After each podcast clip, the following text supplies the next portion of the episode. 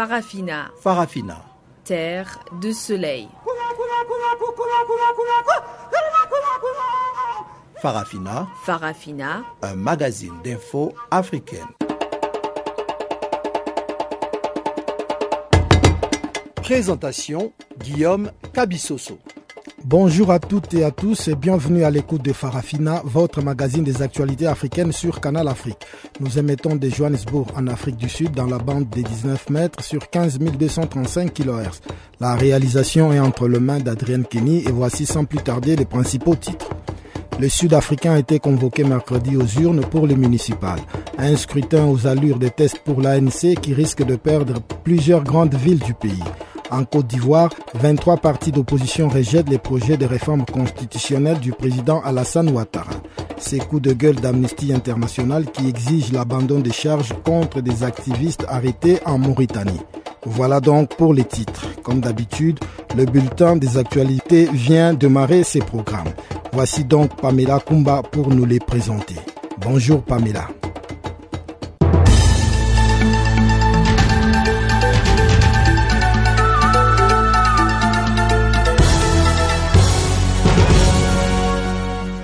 Merci Guillaume.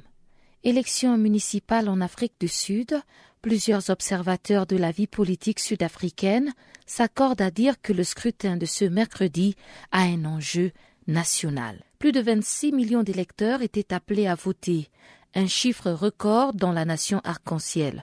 Ils ont donc pris le chemin des urnes pour des élections municipales dites aux allures de test pour l'ANC, le parti au pouvoir. Ce parti a été très critiqué ces dernières années avec la chute de l'économie sud-africaine, un taux de chômage élevé, le mécontentement sans cesse croissant des populations qui réclament des services de base, pour ne citer que cela. Le scrutin pourrait enregistrer la victoire de l'opposition dans plusieurs grandes villes, pour la première fois depuis la fin de l'apartheid en 1994. Il s'agit notamment de la capitale Pretoria, le hub économique Johannesburg et Port Elizabeth, la cité industrielle du bord de l'océan Indien. Les bureaux de vote ont ouvert ce mercredi à 5 heures GMT et le combat s'annonce donc rude entre le Congrès national africain, actuellement au pouvoir dans la majorité des 278 villes du pays, et l'Alliance démocratique, le principal parti d'opposition de centre droit qui gouverne déjà la capitale parlementaire, le Cap. L'IFF, les combattants de la liberté de Julius Malema, sont aussi parmi les féroces adversaires de l'ANC. Les bureaux de vote seront fermés à partir de 17h GMT et les résultats dans les grandes villes devraient être connus d'ici jeudi matin. Au Gabon, l'éligibilité du président Ali Bongo à la présidentielle du 27 août prochain continue de faire couler encre et salive malgré la validation de la Cour constitutionnelle et de la Commission électorale nationale autonome permanente. Ce mercredi, la Chambre des récusations s'est saisie de l'affaire opposant Jean de Dieu Moukani Iwangu, Léon-Paul Ngoulakia et Luc Bengonsi à Ali Bongo Ondimba. Les plaignants ont demandé la récusation de la présidente de la Cour d'appel en raison de ses accointances avec le mis en cause. Le procès en contestation de la nature de la nationalité d'Ali Bongo Ondimba, ouvert le 28 juillet dernier devant la sixième chambre de la Cour d'appel judiciaire de Libreville, entre donc ce 3 août dans sa troisième phase.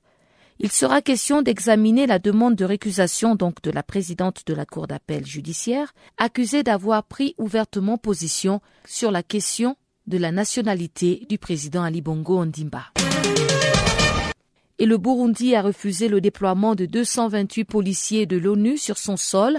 Les autorités du pays ont expliqué que la résolution du Conseil de sécurité est une violation de sa souveraineté. Par l'intermédiaire de son porte-parole, ce pays d'Afrique de l'Est considère aussi que cette action est une violation des règles élémentaires régissant la famille des Nations Unies. Bujumbura indique que la résolution onusienne a été prise dans la précipitation sans tenir compte de son avis. Cette résolution de l'ONU présentée au Conseil de sécurité à l'initiative de la France nécessite la coopération de l'État africain en proie à l'instabilité. La proposition de la France n'est pas du tout du goût du pouvoir burundais qui revient du coup sur un compromis précédent, soit l'envoi de 50 policiers. Pour autant, les 100 observateurs et 100 experts militaires qui devaient être déployés par l'Union africaine, restent les bienvenus. Pour l'heure, seuls 32 observateurs et 14 experts sont effectivement sur le terrain. Et dans la Corne de l'Afrique, et plus précisément en Éthiopie, après les Oromo, le tour est revenu aux Amara de manifester.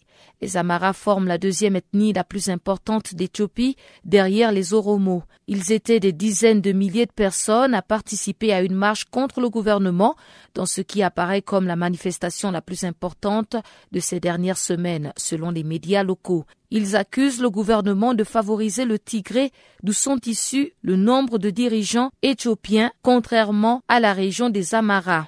Les autorités éthiopiennes n'ont pas réagi dans l'immédiat. Le gouvernement a expliqué il y a une quinzaine de jours que les manifestations à Gondar avaient aussi éclaté après une tentative de la police fédérale d'arrêter les dirigeants Amara accusés d'activités criminelles.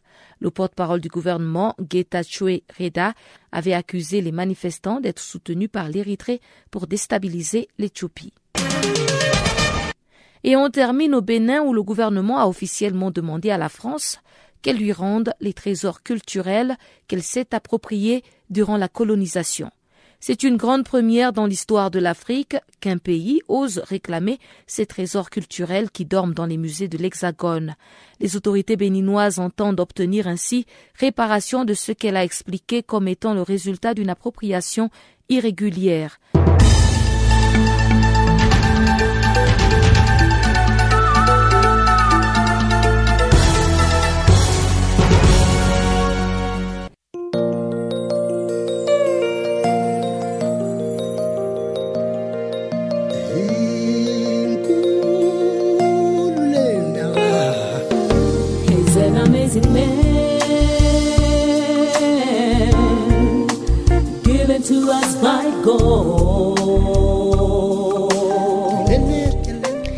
Channel Africa, la voix de la renaissance africaine.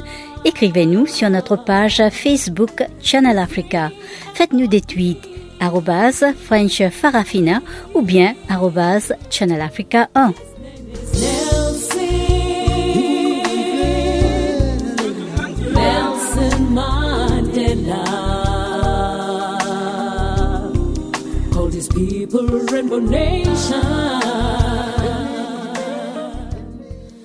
Bonjour à tous. Nous ouvrons ce magazine des actualités par l'Afrique du Sud où quelques 26 millions d'électeurs étaient appelés à voter ce mercredi pour élire leurs maires et conseillers municipaux. Des élections municipales qui ne sont pas acquises à l'ANC au pouvoir qui a essuyé plusieurs échecs ces dernières années. L'analyste politique Médard Abengue nous parle de ces élections municipales cruciales pour l'avenir du parti au pouvoir qui pourrait perdre certaines principales villes du pays. En tout cas, ce n'est pas facile. Les gens sont fâchés Surtout le fait qu'ils ont gardé le monsieur qui a été accusé de beaucoup de mots. Euh, c'est le même monsieur qui va apparaître pour la campagne. C'est trop arrogant, non? Mais euh, les gens qui votent, parce que le message c'est voter le parti de la libération, donc l'ANC, le parti de Nelson Mandela. Est-ce que beaucoup de, Sud-Africains vont encore suivre euh, ce mot d'ordre afin de pouvoir honorer encore une fois l'ANC malgré tous les déboires que le parti au pouvoir a connus cette année? En fait, euh, on ne peut pas rejeter cette hypothèse, mais est-il qu'il faut tenir compte des âges? Ce sont plus les gens très âgés, les gens qui sont au troisième âge, qui sont conservateurs, qui sont qui ont vécu le passé triste et qui vont qui vont voter pour l'ANC parce qu'ils ont ils se sont ils se sentent liés. Bon, la jeunesse elle est révolutionnaire, la jeunesse elle ne voit plus la popularité, la jeunesse voit la compétence c'est une donne très importante. On n'a plus besoin de leaders populaires, on a besoin maintenant de leaders qui peuvent faire la bonne délivrance des services. Alors c'est là que la, donne devient un peu plus compliquée pour le parti au pouvoir. Et qu'est-ce que tu penses de l'opposition, euh, le DIE et IFF Oui, l'opposition a dégrainé l'ANC. Ce sont les deux partis justement qui affaiblissent présentement l'ANC, l'IFF et, et DIE. Donc beaucoup de gens déçus par euh, euh, le parti culturel, donc on peut l'appeler parti culturel, parti euh, identitaire, très déçus de ce parti identitaire ou parti culturel. Ils sont préférés aller ailleurs, et ailleurs c'est à l'ISF, ailleurs c'est à ODA. Mais le dit et l'Alliance démocratique a-t-elle réellement de chances de pouvoir ravir beaucoup d'électeurs quand on sait aussi que beaucoup se plaignent de la suprématie blanche au sein de ce parti d'opposition? Il y a des gens qui disent déjà autant les blancs que nos, propres noirs qui nous volent. Donc, euh, ça peut être une élection punitive euh, pour l'ANC. Donc, l'ANC risque de, ne pas pouvoir gagner les, les principales euh, villes comme Johannesburg, oui, par exemple. Oui, ça, ça, va devenir, ça risque de devenir un parti rural. Parce que en ville, les gens sont instruits, les gens savent analyser, les gens savent comprendre. Euh, ils ne peuvent pas voter à l'aveuglette. Alors, euh, ce sont les gens par contre qui sont au village, les gens qui euh, qui gobent n'importe quelle information, qui peuvent euh, continuer à soutenir le parti au pouvoir. Mais dans les milieux urbains, je pense que l'ANC n'aura pas une tâche facile. Johannesburg, Pretoria, Cape Town, et certains centres à Eastern Cape, je pense pas que ce sera facile pour le parti au pouvoir. mais vous avez les gens qui animent aujourd'hui l'IFF, ce sont des top brass, des anciens top, top brass de l'ANC, par exemple l'ancien PDG de, de, SABC, euh, Dalim Pofu. Mais c'était un grand, un grand de la jeunesse de l'ANC, mais aujourd'hui il est avec IFF. Qui lui cru? Personne. Donc euh, il y aura beaucoup de surprises euh, sur le plan vote. auquel parti politique il faut cocher ou mettre une croix pour euh, manifester euh, son allégeance ou sa déception. Et en termes de participation? Oui, il y a, y a un engouement, il y a engouement justement, mais ce n'est pas c'est un engouement qui fait craindre, c'est un engouement qui fait peur. Ce n'est pas un engouement amical, c'est un engouement punitif. En fait, il y a des gens qui se sentent trop coincés et qui deviennent agressifs. Oui, je pense pas que c'est c'est un bon climat, quoi. Bon, même, eux-mêmes disent que nous sommes un pays violent. Bon, je ne sais pas si ça, à quoi ça rime de se targuer d'être violent. En Côte d'Ivoire, les collectifs de l'opposition démocratique qui regroupent 23 partis issus de l'opposition dont le FPI, le LIDER, l'URD ou encore les COGEP a affirmé son opposition farouche à la réforme constitutionnelle souhaitée par le président Alassane Ouattara. Un projet qui prévoit par exemple que le poste de vice-président serait désigné et non élu ou encore qu'un tiers des membres du futur Sénat soit choisi par le président de la République. Des dispositions que l'opposition considère d'ores et déjà comme des graves torse à la démocratie. Suivons à cet effet les explications de William Atebi, secrétaire national du FPI chargé des fédérations d'Abidjan. L'opposition, effectivement, euh, d'abord le FPI, on dit même d'abord en tant que parti, mais ensuite l'ensemble de l'opposition, parce que c'est pour l'instant 23 partis politiques, rejette effectivement l'idée de la réforme constitutionnelle telle que voulue par le chef de l'État. Ben, les raisons sont liées d'abord à la façon dont il entend faire, parce que la procédure qu'il entend utiliser est une procédure dans laquelle il se donne des droits qu'il n'a pas. Le président de la République n'a pas le droit d'offrir une constitution à la République du Côte d'Ivoire, à un peuple. C'est au peuple lui-même de se donner une constitution. Et le président est clair puisqu'il dit qu'il s'agit d'avoir une nouvelle constitution qui permettra de passer à la troisième République. Et donc, c'est une nouvelle constitution qui fera comme un cadrage de celle qui, pour l'instant, a cours et continue de régir la vie politique et institutionnelle en Côte d'Ivoire. Donc, la forme qu'il utilise n'est pas la bonne. Pour créer une nouvelle constitution, pour élaborer une nouvelle constitution, on met en place une assemblée constituante, comme ça a été le cas en Tunisie, euh, ou au moins une assemblée euh, composée des principales forces vives de la nation, euh, une assemblée, un, un, comité constitutionnel chargé de la constitution qui va tenir lieu d'assemblée constituante mais ce n'est pas le cas. Il a nommé lui-même une dizaine d'experts. Il dit recevoir les avis des uns et des autres. Et sur cette base-là, ils vont rédiger un projet qui va soumettre au Cette procédure n'est pas acceptée. En plus de cela, essentiel, s'ajoutent les points qu'il attend voir révisés ou qu'il attend voir introduits dans la nouvelle constitution. La question de la vice-présidence, la question du Sénat dans, dans lequel une partie des membres est nommée, et puis toute une série de questions qui, à notre avis, euh, sont la traduction d'un recul de la démocratie, d'un recul de l'état de droit. Et donc, c'est pour ces raisons, tant au plan du fond que de la forme, que l'ensemble de l'opposition a rejeté donc cette idée et espère faire en sorte que le président comprenne cela et que aille dans une procédure qui va davantage réconcilier les Ivoiriens sur leurs institutions et permettre que nous sortons des difficultés qui sont les nôtres. Mais à observer la scène politique euh, ivoirienne, on semble comprendre que le président Hassan Ouattara n'est pas prêt à s'arrêter en si bon chemin. Il voudrait aller jusqu'au bout de sa logique. Quels sont les moyens dont vous disposez pour euh, ainsi faire échec à ces projets de réforme constitutionnelle? Ben, ce sont tous les moyens que la démocratie offre. Ce sont tous les moyens que l'État de droit offre. D'abord, vous dites qu'il n'a pas l'intention de s'arrêter en si bon chemin. Le chemin n'est pas bon, justement le chemin n'est pas bon du tout, du tout. Donc les moyens, c'est ce que l'opposition a commencé. Il y a eu une première déclaration qui a été faite par les 23.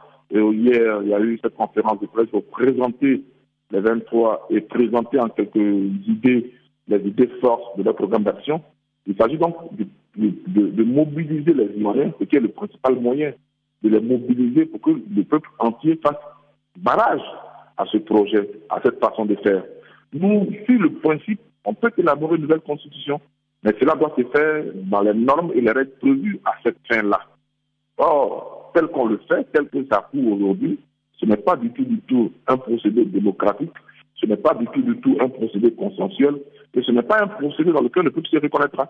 Donc, il appartient à l'opposition de mobiliser les Ivoiriens, d'aller à la rencontre des Ivoiriens partout où ils sont, de les informer et de faire en sorte qu'ils deviennent acteurs de leur vie institutionnelle et non accepter d'être réduit à un rôle de spectateur.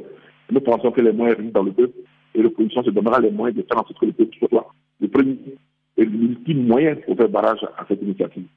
Est-ce que vous êtes en contact permanent avec le gouvernement à qui vous soumettez vos points de vue pour que ensemble vous puissiez donner au peuple ivoirien une constitution consensuelle?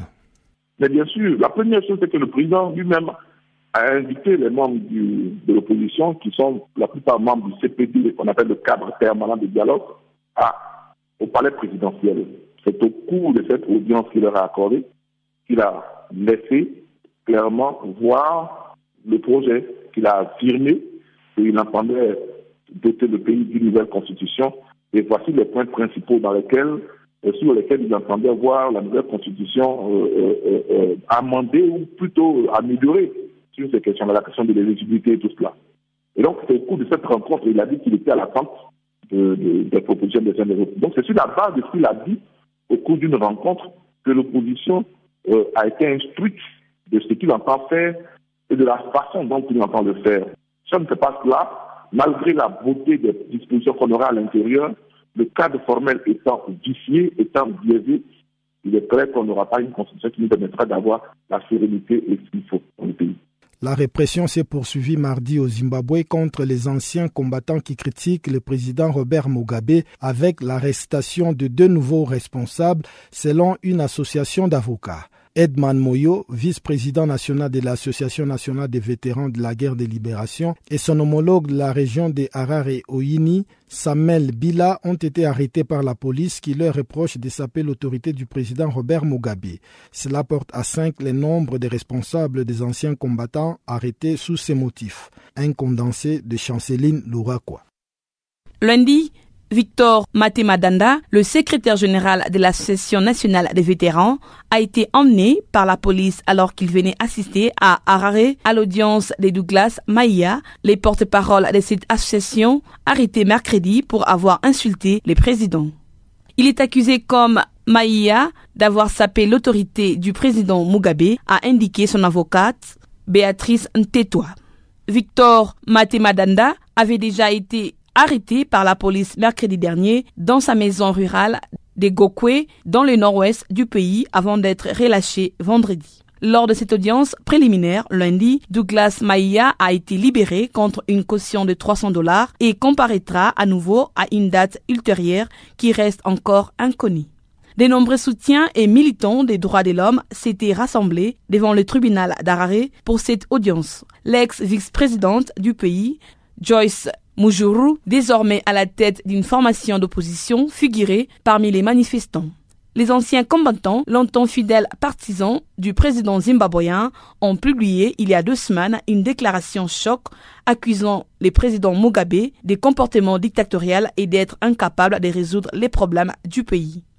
Quand nous aurons découvert qu'ils sont La punition sera sévère, avait prévenu le président Mugabe la semaine dernière en référence aux auteurs de cette déclaration. Depuis quelques mois, les chefs de l'État font face à une grogne inédite d'une partie de la population lassée du marasme économique dans lequel le Zimbabwe est plongé. Des manifestations organisées par la société civile et notamment par un rassemblement d'opposition non partisan sont également venues nourrir la contestation anti-Mugabe. Âgé de 72 ans, Robert Mugabe dirige d'une main de fer les Zimbabwe depuis l'indépendance du pays en 1980. Son régime réprime régulièrement toute opposition. Il est cependant fragilisé depuis plusieurs semaines par une série de manifestations et de grèves sans précédent depuis des années pour protester contre la crise économique. Environ 90% de la population active zimbabwéenne travaille dans le secteur informel et les gouvernements manquent de liquidités pour payer à temps militaires et fonctionnaires. En Mauritanie, ces coups de colère d'Amnesty International et 16 organisations de la société civile qui réclament l'abandon des charges et la libération immédiate des 13 membres de l'ONG anti-esclavage IRA arrêtés le 29 juin après les affrontements entre la police et des manifestants. Ils sont poursuivis pour plusieurs chefs d'accusation dont rébellion, attroupement armé et agression envers la force publique. Des accusations qu'Amnesty International balaye d'un revers de main avant d'exiger que toutes les charges à leur encontre soient tout simplement abandonnées. Kiné Fatim Diop est la chargée des campagnes pour l'Afrique de l'Ouest à Amnesty International. Il faut savoir que ces 13 militants, euh, membres d'une ONG euh, mauritanienne qui euh, milite contre l'esclavage, qui ont été arrêtés depuis le à partir du 30 juin dernier, donc entre le 30 et le 9 juillet. 13 militants de l'IRA ont été arrêtés par les autorités mauritaniennes. Avant, avant leur arrestation, il y avait eu une manifestation spontanée euh, qui avait eu lieu dans un squat. Donc il y a une zone qui était squattée par euh, des populations qui étaient en majorité d'origine haratine, donc des descendants d'esclaves, assez démunis, habitaient dans cette euh, zone depuis plus d'une vingtaine d'années. Et à la veille du sommet de la Ligue arabe, les autorités ont décidé de déguerpir ces populations. Lors du déguerpissement de ces populations, il y a eu un affrontement entre les habitants de ce quartier et la police. Et donc, euh, quelques habitants avaient été arrêtés euh, ce jour-là, il s'agissait du 29 juillet. Et le lendemain, curieusement, euh, des, des personnes, des membres de l'Irak qui n'avaient pas participé à la manifestation ni organisé cette manifestation ont été arrêtés séparément, certains dans leur domicile, d'autres dans leur lieu de travail ou dans la rue. il faut savoir que c'est pas la première fois que la Mauritanie attaque directement des militants anti-esclavagistes. Euh, le leader du mouvement IRA euh, venait juste d'être libéré en mai après près de 18 mois de prison. Et donc, euh, depuis quelques années, on, se rend compte que les autorités essayent toujours d'intimider et de réduire au silence les défenseurs des droits humains, surtout ceux qui travaillent sur les questions de, liées à l'esclavage en Mauritanie. Vous exigez ainsi leur libération. De quoi sont-ils exactement accusés par les autorités mauritaniennes? Alors, après 12, 12 euh, jours où euh, ils étaient euh, des disparus, disparus forcés, parce que pendant 12 jours, aucun membre de leur famille ni leur avocat ont pu vous, nous dire exactement où ces personnes étaient. Après 12 jours, ils ont été présentés devant le procureur et donc accusés de rébellion, rébellion d'usage de la violence, d'attaque contre les pouvoirs, attroupement armé et appartenance à une organisation non reconnue. Alors ça, c'est appartenance à une organisation non reconnue. C'est une des charges qui vient de manière systématique pour les membres de, de, cette ONG IRA, parce que depuis 2008, cette, association a demandé euh, l'autorisation au ministère de l'Intérieur de la Mauritanie, qui n'a toujours pas donné cette autorisation. Donc il y a à chaque fois que des militants de l'IRA sont arrêtés, euh, ils sont accusés d'appartenance à une organisation non euh, non reconnue et donc, ils encourent jusqu'à deux ans de prison, ce qui est considérable. Donc, c'est pour cela qu'on demande vraiment que ces personnes soient libérées immédiatement et sans condition et que surtout les charges qui sont contre eux soient abandonnées euh, parce qu'ils n'ont été arrêtés juste parce qu'ils faisaient un travail lié aux droits humains, lié à la lutte contre l'esclavage en Mauritanie. C'est les raisons principales pour lesquelles ils ont été arrêtés. Est-ce que Amnesty International a pu mener des enquêtes pour arriver à connaître les nombres de victimes qu'a entraîné la manifestation au cours desquelles ces militants ont été arrêtés par les autorités mauritaniennes? Alors nous, on a fait un travail surtout de documentation des cas de personnes qui ont été arrêtées dans le cadre de, la manifestation, c'est-à-dire dans le cadre de l'expression de leur liberté euh, de manifestation, d'expression. Et euh, c'est dans ce cadre-là qu'on a travaillé sur euh, sur les cas des 13 militants. Bon, il y en a d'autres qui avaient été arrêtés la semaine dernière et même un qui a été arrêté hier. Euh, donc le travail qu'on a fait, c'est surtout documenter comment euh, les autorités essaient de restreindre la liberté d'expression, d'association euh, et de rassemblement en, Mauritanie. Euh, concernant euh, ces manifestations, euh, les associations avec lesquelles on travaille, il faut savoir que notre communiqué a été signé par 16 organisations, plus de la moitié travaillent en Mauritanie, ont pu nous confirmer que les membres de IRA Mauritanie, ces 13 militants, n'ont ni participé directement ou indirectement à ces manifestations-là. Et de manière générale, comment se comporte l'état des droits de l'homme en Mauritanie? Alors, l'état des droits de l'homme est, est, très préoccupant euh, en Mauritanie. Euh, on a des cas de, on a le gouvernement qui travaille sur un projet de loi sur la liberté euh, d'association. Et dans ce projet de loi, euh, on a vraiment une grande menace de la liberté d'association puisque euh, les organisations seront toujours obligées de demander l'autorisation au ministère de l'Intérieur et au préfet, donc de la commune où ils habitent. Et euh, il y a vraiment tellement de conditions pour pouvoir obtenir cette autorisation que notre crainte, c'est que la liberté de l'espace civique soit encore tout, plus réduite pour les, défenseurs des droits humains en général.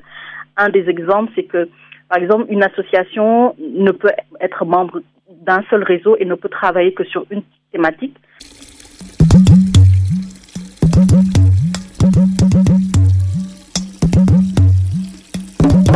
Vous écoutez Channel Africa à la radio et sur internet www.channelafrica.org.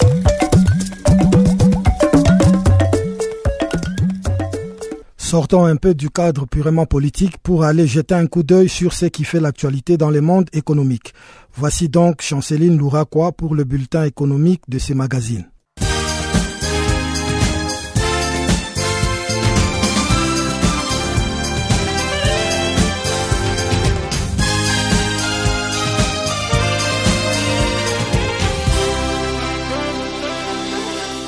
Bonjour, amis auditeurs de Channel Africa. Notre bulletin économique commence avec les nouvelles du géant télécom dénommé Orange. À partir de ce mercredi 3 août 2016, l'Orange lance un nouveau programme de l'électrification rurale en Afrique.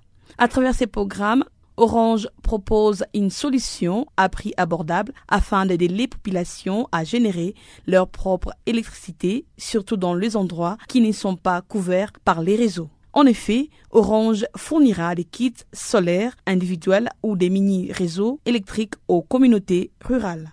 Ces mini-réseaux devront exploiter l'énergie solaire tout en garantissant ainsi leur autonomie. Et un premier test sera effectué en Côte d'Ivoire, au Sénégal et au Cameroun d'ici novembre 2016. Cette phase pilote durera six mois et l'équipement sera entièrement subventionné par Orange. Par la suite, les clients pourront payer ces services via la solution Orange Money. D'après la source, environ 500 millions d'Africains n'ont pas accès à l'électricité et 90% de la population rurale vivant en Afrique subsaharienne n'a pas accès à l'électricité. Actuellement, Orange est présente dans 21 pays de la zone Afrique. Au Moyen-Orient, l'opérateur revendique plus d'un Africain sur 10 comme utilisant ce service. La communauté économique et monétaire de l'Afrique centrale, la CEMAC en sigle, octroie ce mercredi 18 milliards de francs CFA pour le désarmement à la République centrafricaine. À ce sujet, la CEMAC a décidé l'octroi par la Banque centrale d'une avance exceptionnelle de 9 milliards de francs CFA.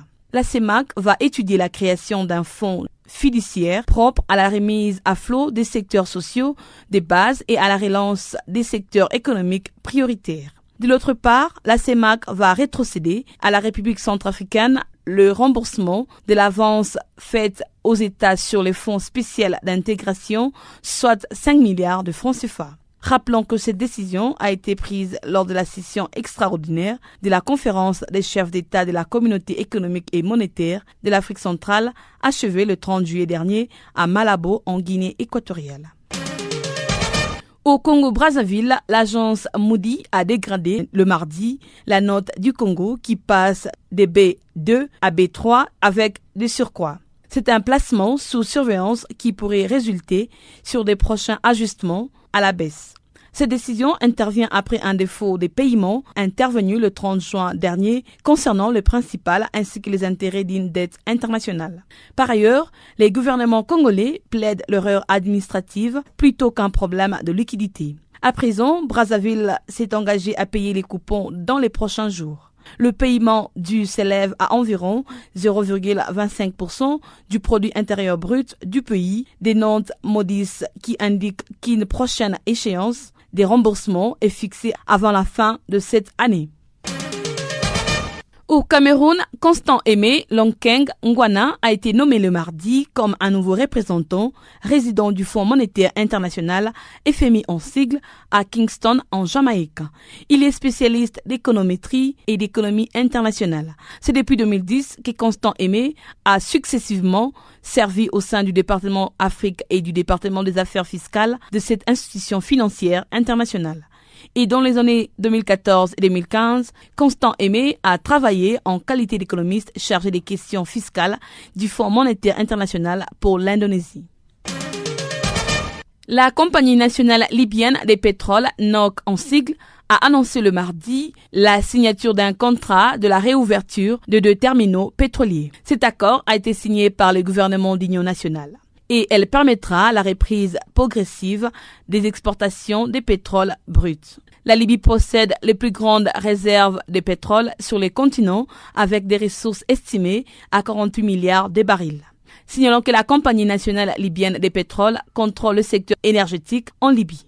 Notons que ce secteur énergétique est divisé en deux branches, à savoir la principale qui est rattachée au Généa et est basée à Tripoli, et une autre branche est basée dans l'Est.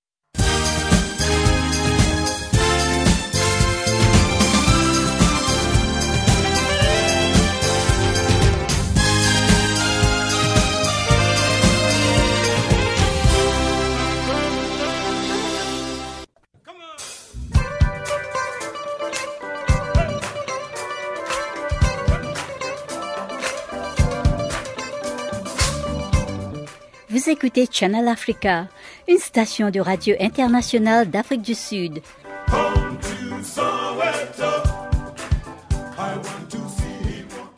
Human Rights Watch a publié mardi un nouveau rapport sur les talibés et les enfants de la rue au Sénégal. Ces documents est le fruit d'un travail approfondi réalisé avec la plateforme pour la promotion et la protection des droits de l'homme PPDH. Le coordonnateur national de cette plateforme, Mamadou Wane, évoque les enjeux de la traite des enfants au Sénégal et l'élaboration d'une politique basée spécifiquement sur les droits des enfants. Il y a des enjeux qui dépassent maintenant les enjeux religieux, les enjeux d'éducation, d'institution économique. C'est devenu des enjeux véritablement de traite d'enfants. Alors, soit on sévit, et ça, la seule réponse est ça. Mais maintenant, l'autre, euh, effectivement, on a vu que la plupart de ces enfants viennent aussi des régions pauvres, ou bien des régions affectées par des changements climatiques, etc.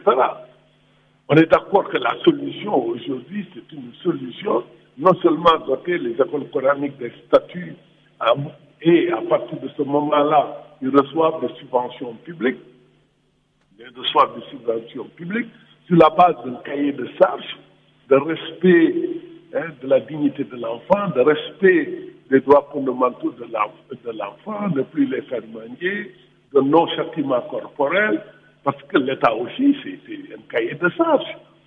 Bon, mais aussi parce qu'il y a des écoles d'infortune. Je ne sais pas si vous connaissez ce phénomène. Des fois, ils viennent, ils s'installent dans des, dans, des, dans des lieux d'extrême insalubrité et, d'insécurité. Il y a eu des incendies. Euh, je ne veux pas jouer sur ce registre-là, je m'excuse. Mais il n'y a, a, pas longtemps, il y a quelques années, il y a trois ans, il y a eu un incendie euh, dans Dara, à la Médina. Il y a eu neuf enfants qui sont morts, dont la plupart d'ailleurs des, des enfants qui provenaient de la Guinée-Bissau.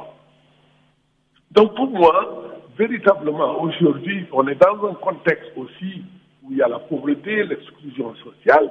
Si on laisse faire, les gens vont utiliser les enfants, et c'est comme les gens vont utiliser les jeunes filles pour le travail domestique, et euh, toute cette filière de traite des personnes, si on ne se dit pas, si l'État n'utilise pas l'appareil d'État, n'utilise pas la répression pour protéger euh, ces enfants, le temps que se mettent en place les politiques publiques. Parce qu'il y a des politiques publiques. Au Sénégal, nous avons ce qu'on appelle les, bourses de sécurité familiale. Les enfants retirés de la mendicité doivent bénéficier, les familles doivent bénéficier des bourses de sécurité familiale. Bon, il y a aussi les, mesures. Hein, l'enseignement est obligatoire au Sénégal de 6 à 16 ans. Est-ce qu'on ne doit pas développer aujourd'hui, même dans l'enseignement public, une offre d'éducation religieuse pour moins l'État puisse avoir un contrôle? Que n'importe qui n'ouvre pas dans n'importe quel endroit, dans n'importe quel lieu, qu'on voit des enfants depuis la Guinée ou qu'on voit des enfants depuis certaines régions du Sénégal pour venir à Dakar, c'est un vitesse, et le seul motif en fait qui est derrière tout ça, le non-dit, c'est vraiment l'exploitation de l'enfant, puisqu'on t'exige de rapporter tous les jours de l'argent. Si vous ne rapportez pas de l'argent, hein, vous êtes euh, euh, vous allez subir des châtiments corporels. C'est ça que la société sénégalaise, c'est un enjeu civilisationnel. C'est une question de, politique de fond. Dans une société démocratique, est-ce qu'on peut accepter que des milliers et des milliers d'enfants soient exploités à ciel ouvert comme ça, livrés en milieu urbain, dans les rues, à tous les prédateurs, les prédateurs économiques, les prédateurs sexuels, ces enfants sont victimes d'abus sexuels tous les jours. Alors, donc, voilà la question de fond. Ce n'est pas une question, est-ce que, bon, euh, qu'est-ce que vous allez mettre à la place? Non. C'est que les politiques publiques aussi doivent être des politiques qui tiennent, euh, qui prennent en compte les droits de l'enfant l'éducation, les droits de l'enfant à accéder euh, aux services sociaux de base, à la santé. Voilà notre position. C'est-à-dire que nous, nous sommes vraiment sur une position claire, nette, il faut arrêter cet esclavage moderne. Voilà. Résurgence de la rougeole, risque de cas de paludisme avec la saison des pluies et insécurité alimentaire. La population civile au Soudan du Sud paye un lourd tribut après les combats violents qui ont opposé les forces du président Salva Kiir à celles de l'ex-vice-président Riek Machar au mois de juillet mais c'est surtout la réapparition de l'épidémie de choléra qui préoccupe davantage les organismes humanitaires.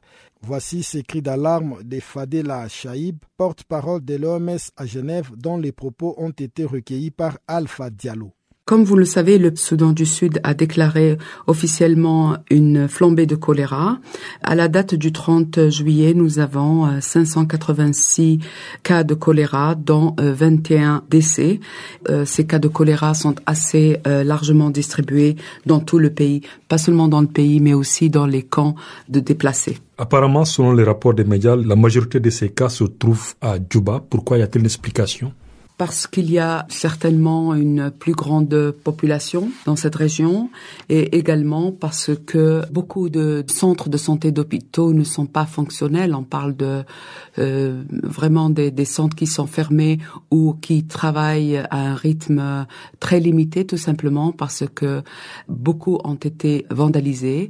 D'autres également ne sont plus équipés euh, avec ce qu'il faut d'équipements médicaux et le plus important c'est l'élément humain il y a euh, énormément d'employés de la santé qui soit ne viennent plus au travail, tout simplement parce qu'ils doivent prendre soin de leur famille, ou tout simplement euh, des difficultés à, à rejoindre leur lieu de travail à cause des problèmes de sécurité.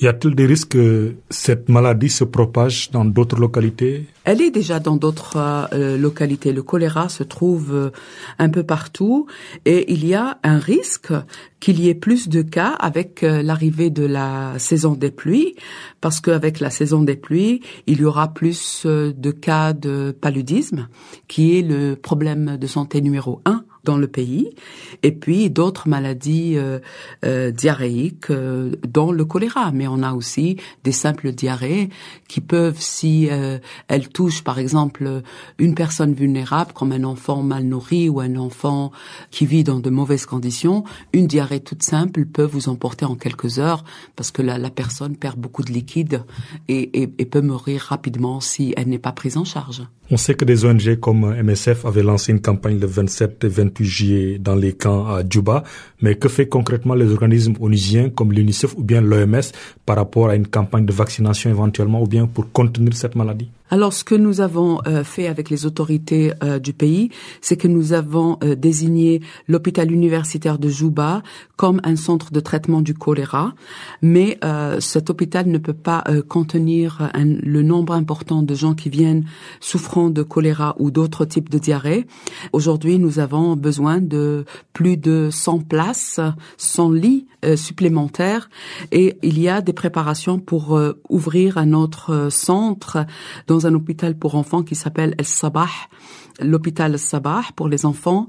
Nous avons également mis à disposition à Djouba ce qu'on appelle des points de réhydratation dans des régions comme Niakurum, Gouray, Gombo, Kator, etc., euh, afin que les gens puissent venir vers ces lieux de réhydratation.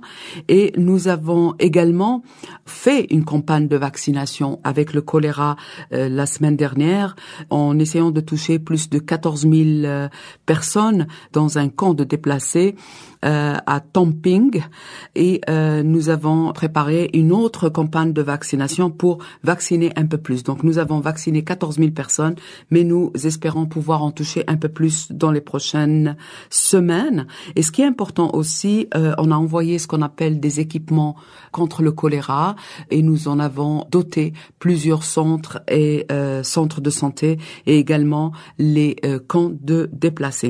Euh, ce qui est intéressant aussi, c'est de savoir que l'UNICEF et l'OMS et le ministère de la Santé ont euh, développé aussi du matériel d'éducation pour euh, la population, pour leur redire qu'est-ce qu'il faut faire en cas de, de, choléra et comment la prévenir. Malheureusement, la population de, de, du Sud-Soudan est en train de vivre dans l'insécurité, dans le déplacement, mais si ces messages peuvent sauver des vies, pourquoi pas. La sous-nutrition a un grave impact sur l'économie du Ghana, selon une récente étude de l'ONU qui montre que l'économie ghanéenne perd environ 2,6 milliards de dollars par an, soit 6,4% du PIB en raison des effets néfastes de la sous-nutrition chez les enfants. Détail dans cette mise en perspective de Jérôme Longuet.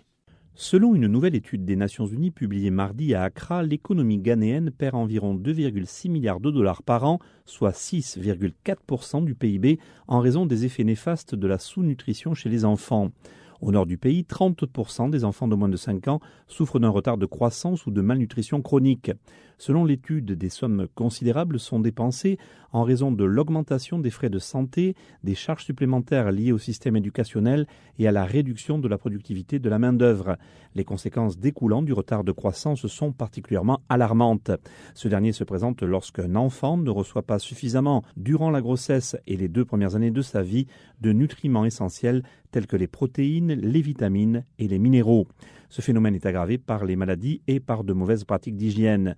Dès l'enfance, les personnes souffrant d'un retard de croissance font face à ces conséquences, des maladies fréquentes, un faible rendement scolaire, le redoublement ou l'abandon scolaire et la faible productivité au travail. Au cours des deux dernières décennies, le Ghana a réalisé certains progrès dans l'amélioration de la nutrition des enfants, réduisant les taux de malnutrition chronique et de retard de croissance de respectivement 23 et 19% Cependant, l'étude met l'accent sur la nécessité de poursuivre les efforts dans ce domaine. New York, Jérôme Longuet, la radio des Nations Unies. Quelques 77 millions nouveaux-nés dans le monde, soit un nourrisson sur deux, n'est pas mis au sein dans l'heure suivant sa naissance, le privant de nutriments essentiels, des anticorps et du contact peau à peau avec leur mère qui les protégerait de la maladie et la mort. Voici les commentaires de Christophe Boulierac, porte-parole de l'UNICEF. Environ 77 millions de nouveau-nés dans le monde, c'est-à-dire un sur deux, ne sont pas mis au sein dans la première heure de leur vie, ce qui les prive des nutriments indispensables, des anticorps et du contact physique avec leur mère qui les protège des maladies et de la mort. Le fait de retarder le début de l'allaitement augmente de 80% le risque de décès des nourrissons. Donc pourquoi est-ce que tout cela est aussi important? Ben, Les nouveau-nés représentent près de la moitié des décès d'enfants de moins de 5 ans. Donc ici, l'allaitement précoce, c'est une question clairement euh, de vie ou de mort. Et si tous les bébés, si tous les bébés étaient alimentés euh, avec rien d'autre que du lait maternel à partir de l'instant où ils naissent jusqu'à l'âge de six mois, plus de 800 000 vies seraient sauvées chaque année. Alors, est-ce que ce problème est le même partout? Les taux d'allaitement précoce, ils sont faibles hein, dans toutes les régions du monde, mais ils sont restés inchangés même depuis 2000 en Afrique de l'Ouest et en Afrique centrale. Donc il y a encore des efforts particuliers à faire dans ces régions-là. Pourquoi est-ce que ces progrès ont été lents? Les analyses de l'UNICEF montrent que les femmes ne reçoivent pas l'aide dont elles ont besoin pour commencer à allaiter immédiatement après la naissance même quand un médecin, une infirmière ou une sage-femme aident à l'accouchement. Donc il y a des problèmes de formation euh, aussi de, personnel de santé. Euh, il y a des pratiques qui consistent à nourrir les bébés avec d'autres liquides ou d'autres aliments, euh, et donc qui retardent l'allaitement précoce. Dans, certains pays, par exemple, il est habituel d'alimenter un bébé avec, avec du lait maternisé ou du lait de vache ou de l'eau sucrée pendant les trois premiers jours de la vie. C'est dangereux. et puis, il y a l'influence de l'industrie des laits de substitution. Alors, que peut-on faire? Euh, Fadela va, compléter euh, ce, que, je vais juste brièvement partager avec vous.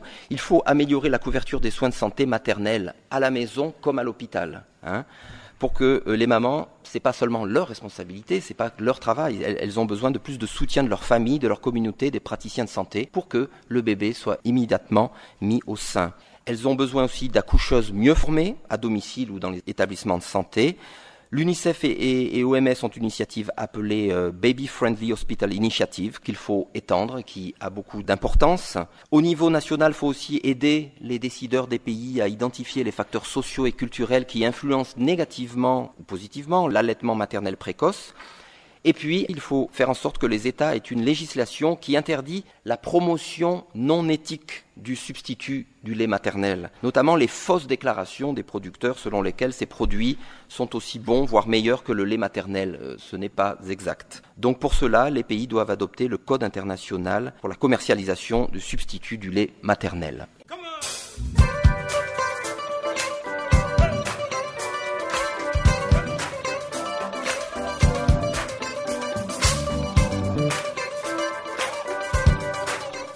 Farafina, votre rendez-vous hebdomadaire sur Channel Africa, la radio panafricaine.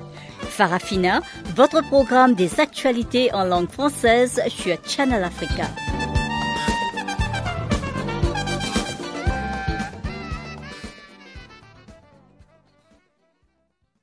Chers auditeurs de Canal Afrique, nous voici presque à la fin de notre programme de séjour. Mais avant de nous séparer, cédons encore le micro à Chanceline Louraquois qui a compilé pour nous les informations sportives.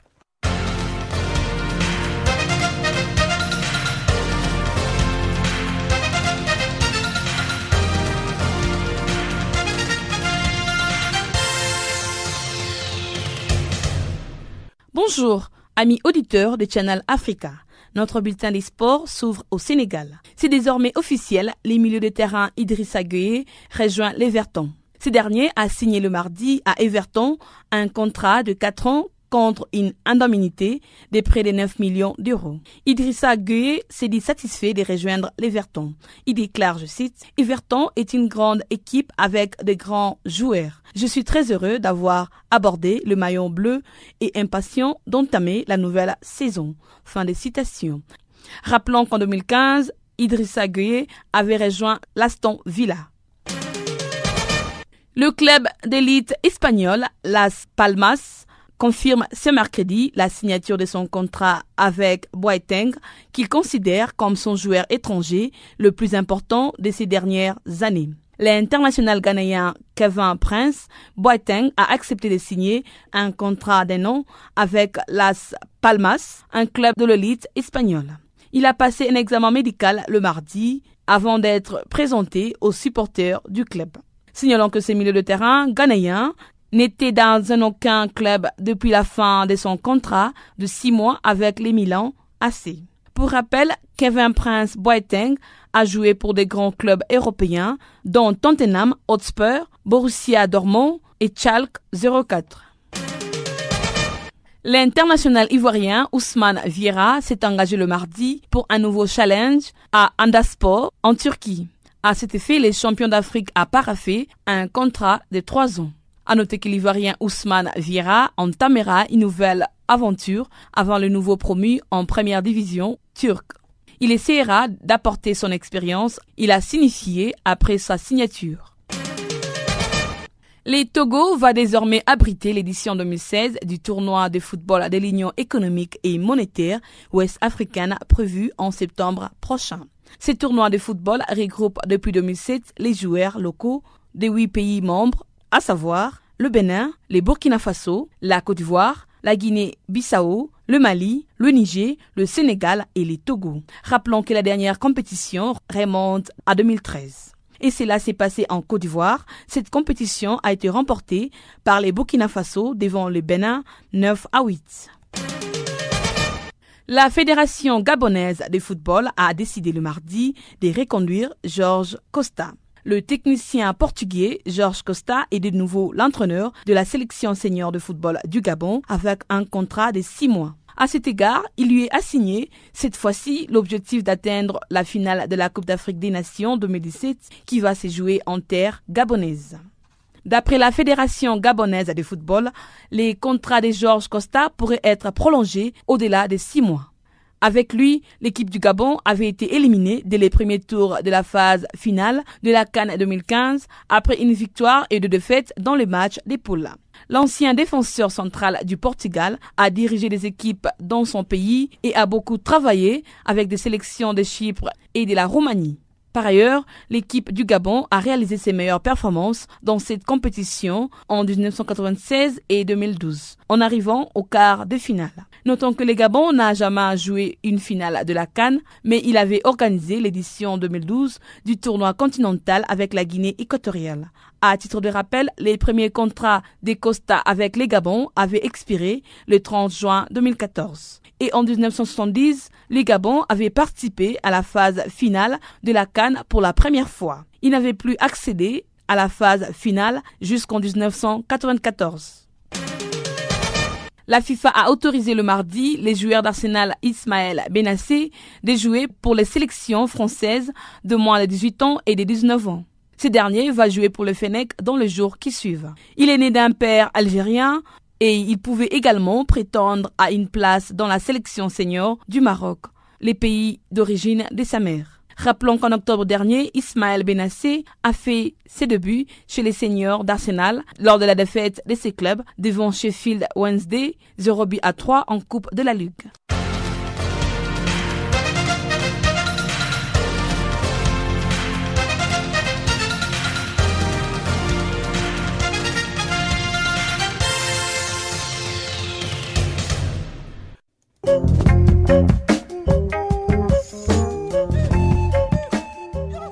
C'est par cette information que nous mettons un point final à cette édition de Farafina sur Canal Afrique.